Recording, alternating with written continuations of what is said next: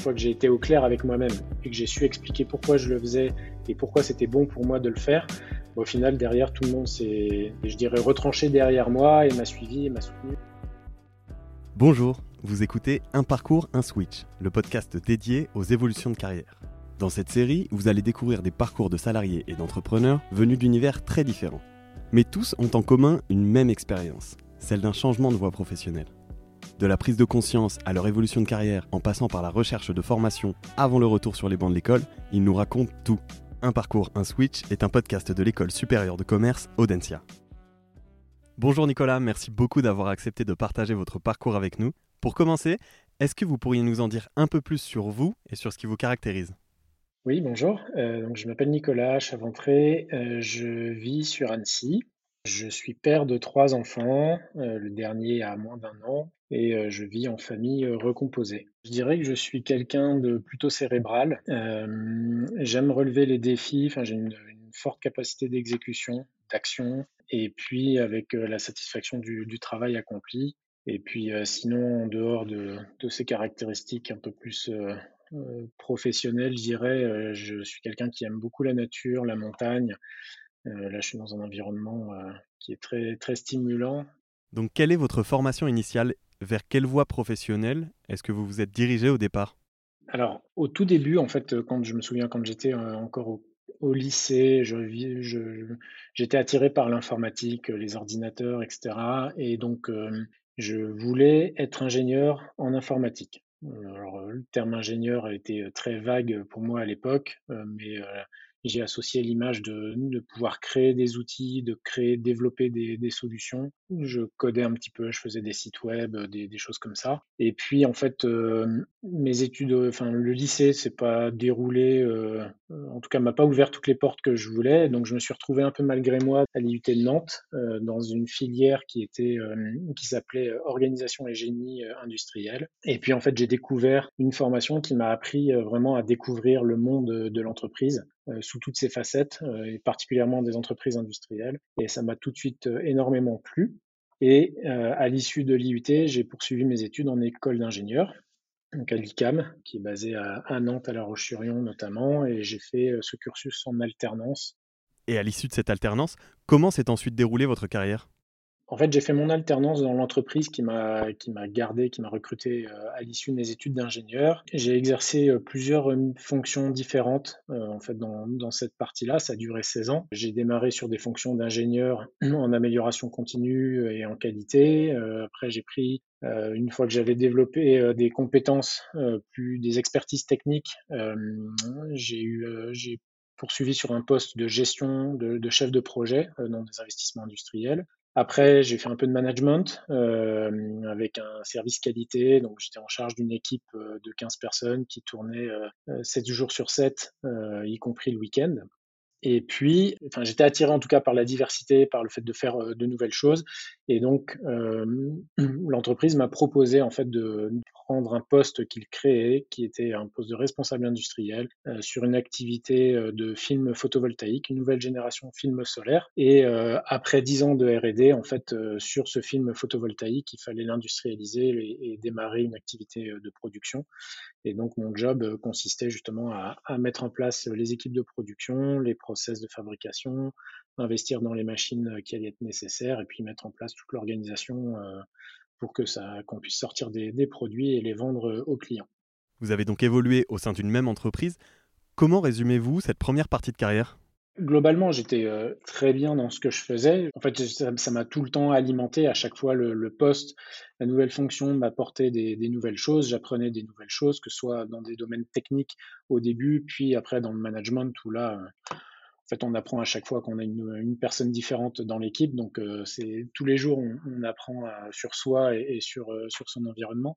Diriez-vous que vous étiez épanoui Et à quel moment est-ce que vous vous êtes dit, il est temps de changer?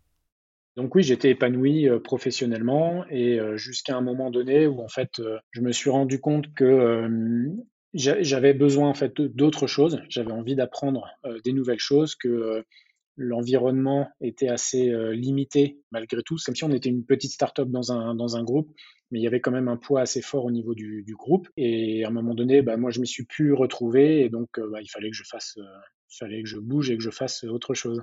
Je m'étais toujours dit que le jour où je n'étais plus d'accord, et c'est comme ça que je manageais aussi mes équipes, c'est à un moment donné, quand on n'est plus d'accord avec sa hiérarchie ou avec des directives stratégique ou, autre, à un moment donné, il faut aussi être au clair avec soi-même, savoir ce dont on a envie et, euh, et est-ce qu'on est prêt ou pas à accepter ces choses-là. Il y a eu un autre élément qui est que euh, euh j'ai commencé à m'intéresser à l'environnement des, startups. J'avais toujours eu envie, enfin je m'étais toujours dit à un moment donné, je créerai une entreprise, je serai à, mon compte. et donc cette idée-là, elle m'est revenue et je me suis demandé comment je pouvais avancer dans cette direction-là. Et euh, j'ai découvert en fait un, un startup studio euh, qui est sur Nantes, euh, qui s'appelle Imagination Machine, qui recrutait en fait des, des entrepreneurs en résidence. Donc j'ai candidaté, j'ai passé pas mal d'entretiens de, de, sélection, et puis bah le fit équipe projet ne s'est pas fait, mais pour autant ça m'a confirmé que en fait j'avais envie de me lancer là-dedans, dans une aventure entrepreneuriale. Donc à ce moment-là, vous avez envie de sauter le pas. Quel était votre objectif? Alors en fait, j'avais pas vraiment d'objectif. Euh, dans le sens où euh, je venais de prendre conscience que euh, ma carrière, ma vie s'était déroulée d'une manière très linéaire et un peu comme je l'avais imaginé. Donc ça m'a mis un peu un coup de vertige en fait pour la suite de ma carrière. Ce dont j'avais besoin, c'était de m'outiller. j'avais le sentiment que j'avais besoin de m'outiller pour me lancer dans une aventure entrepreneuriale ou en tout cas pour me réorienter professionnellement. Et euh, je me suis souvenu que j'avais euh, quatre ans auparavant euh, été en contact avec Audencia et cet exécutive MBA. J'avais suivi des masterclass et donc ça m'est revenu en tête et donc j'ai repris contact avec Audencia pour voir si la formation pouvait toujours me convenir. Et puis voilà, c'est comme ça que les choses après se sont enclenchées. Vous avez décidé de quitter votre entreprise et de suivre une formation. Comment ça a été accueilli par vos proches? Alors, euh, il y a eu euh, deux sons de cloche. Il y a eu ceux qui m'ont euh, tout de suite soutenu, ma compagne en l'occurrence, qui m'a encouragé, oui, à me lancer là-dedans. Il y a eu une partie de mes proches, notamment ma mère, qui était plutôt inquiète au début de se dire je vais être au chômage. il y a la vie de famille, les enfants, les activités, comment tout ça, ça va se dérouler. Et puis il y a eu aussi mon ancienne entreprise qui a voulu me me garder euh, pendant un temps et donc me, dissuader de, mon projet. Donc il a fallu que je digère un peu tout ça pour me positionner euh, clairement. Et après, en fait, c'est une fois que j'ai été au clair avec moi-même et que j'ai su expliquer pourquoi je le faisais et pourquoi c'était bon pour moi de le faire, au final, derrière, tout le monde s'est retranché derrière moi et m'a suivi, m'a soutenu, m'a accompagné. D'accord. Et quant au choix de la formation, pourquoi s'est-il porté sur l'exécutive MBA d'Audencia? Alors, j'ai choisi l'executive MBA euh, parce que je visais une formation qui allait m'ouvrir euh, de manière assez large euh, sur des domaines dans lesquels j'avais pas du tout travaillé à ce moment-là, notamment tout ce qui était stratégie, marketing, la finance d'entreprise, tous ces éléments, avoir aussi une formation en management plus poussée à travers d'une business school. À ce moment-là, je me suis pas, j'ai pas trop remis le sujet du choix de l'école sur le tapis parce que j'avais déjà, quatre ans auparavant, contacté euh, l'école, j'avais déjà rencontré euh, Anne euh, qui recrute les candidats justement et qui constitue les, les promos. donc on avait pas mal discuté et, j'avais bien aimé l'état d'esprit, il y avait une ambiance un peu familiale, un peu de, de cocon autour de la promotion que je trouvais très bien. Et puis de toute manière, d'un point de vue logistique, organisation, je dirais que ça se fait naturellement vers Audentia. Et que retenez-vous aujourd'hui de cette formation? Est-ce qu'elle vous a apporté ce que vous étiez venu chercher? Alors le bilan que je fais de la formation, euh, c'est que j'ai déjà sur le, les connaissances que je suis allé chercher en faisant cette formation, euh, j'ai énormément appris. Euh, c'était très riche, c'était très intéressant. On a une posture en fait différente quand on reprend des études comme ça plus tard. Là, on est vraiment acteur, on, choisit de le faire, on se donne les moyens. Donc il y a, un rapport avec la formation et avec les formateurs profs qui est euh, un peu différent. Et la formation chez Audencia, elle était très enrichissante parce qu'on avait des, professeurs qui étaient très variés dans leur manière d'enseigner, dans leur manière d'aborder les, thèmes et de nous les transmettre. Et en fait, j'ai récupéré des outils euh, que je suis venu chercher. J'ai rencontré aussi beaucoup de personnes, euh, beaucoup de gens, parce que en plus j'ai fait mon cursus moi à cheval sur deux promotions. Donc j'ai fait aussi beaucoup de rencontres, de belles rencontres, des, personnes qui sont devenues des, des, amis, des proches. Voilà, donc c'est très positif. Si vous n'aviez pas d'objectif fixe au départ, comment ont-ils évolué et quelle direction avez-vous pris sur le plan professionnel? Alors, au cours de la formation, il y a différentes portes en fait qui sont ouvertes euh, dans des discussions avec euh, dans, des rencontres et, euh, justement j'ai pu approcher différentes startups qui étaient basées à Nantes, à Paris et, à Annecy en l'occurrence.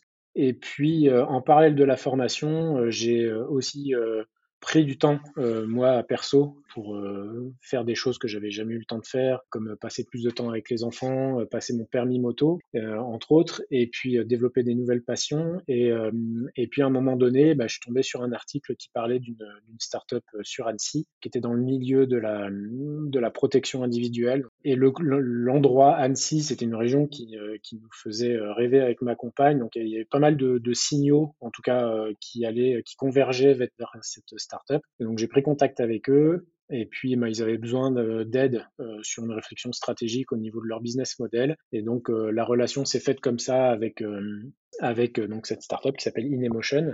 Et donc, ça a ouvert une première porte. À la toute fin de la formation, il y a une autre porte qui s'est ouverte, puisque je parlais tout à l'heure de, belles rencontres. Et en fait, dans le cadre de la promotion, il y a une personne en particulier qui s'appelle Jean-Sébastien, qui est devenu un ami qui lui euh, envisageait de créer une, une activité. C'était son mémoire de projet euh, chez Audencia.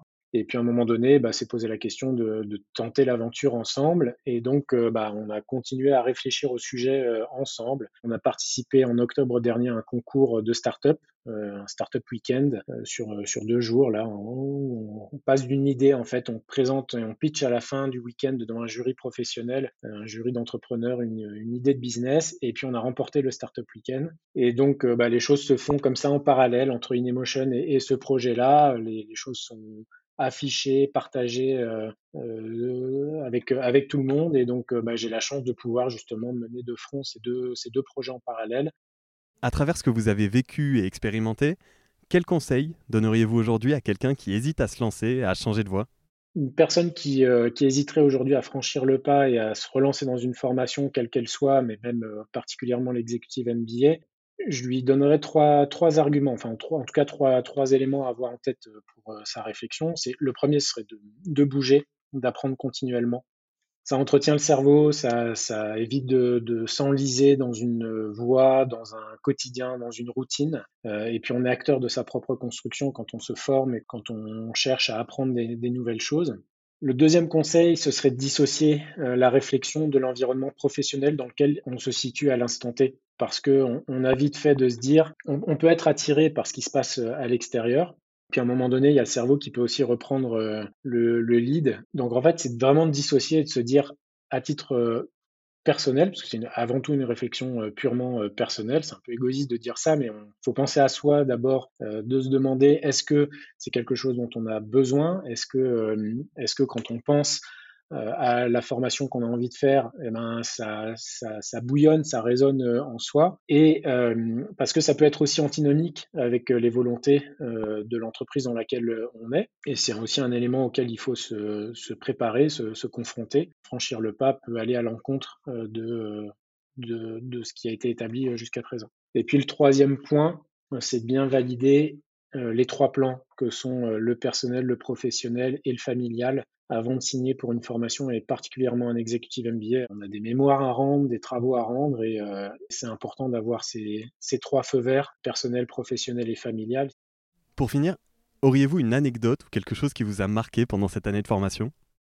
Je dirais que euh, en termes d'anecdotes, je repense à la période de fin 2020 euh, j'avais trouvé une startup euh, et le, mon projet, euh, enfin en tout cas ce que j'ambitionnais de pouvoir faire et, le projet de l'entreprise euh, matchait plutôt bien. Et puis en fait du jour au lendemain, euh, cette piste elle est tombée à l'eau euh, fin octobre. Et il a fallu que je retrouve très rapidement une autre idée de, projet, parce que j'avais ce mémoire euh, à rédiger et à préparer pour l'executive MBA.